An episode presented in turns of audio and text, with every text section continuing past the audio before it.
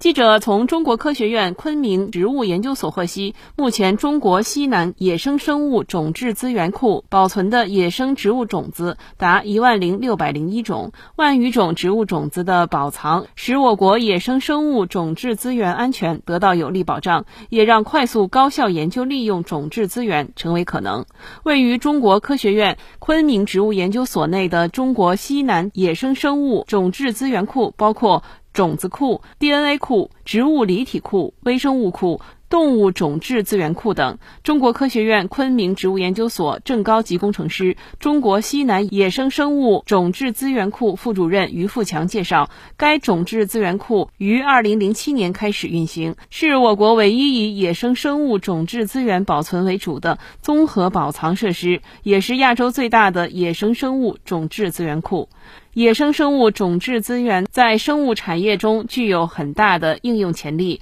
国际上对野生生物种质资源高度关注，尤其是对野生植物的收集保存。于富强说，目前种质资源库已保存植物种子八万五千零四十六份，一万零六百零一种，占我国有花植物物种总数的百分之三十六，全面完成国家批复的长期建设目标，使我国的特有种、珍稀濒危种。以及具有重要经济、生态和科学研究价值的物种安全得到有力保障，也为我国应对国际生物产业竞争打下坚实基础。新华社记者昆明报道。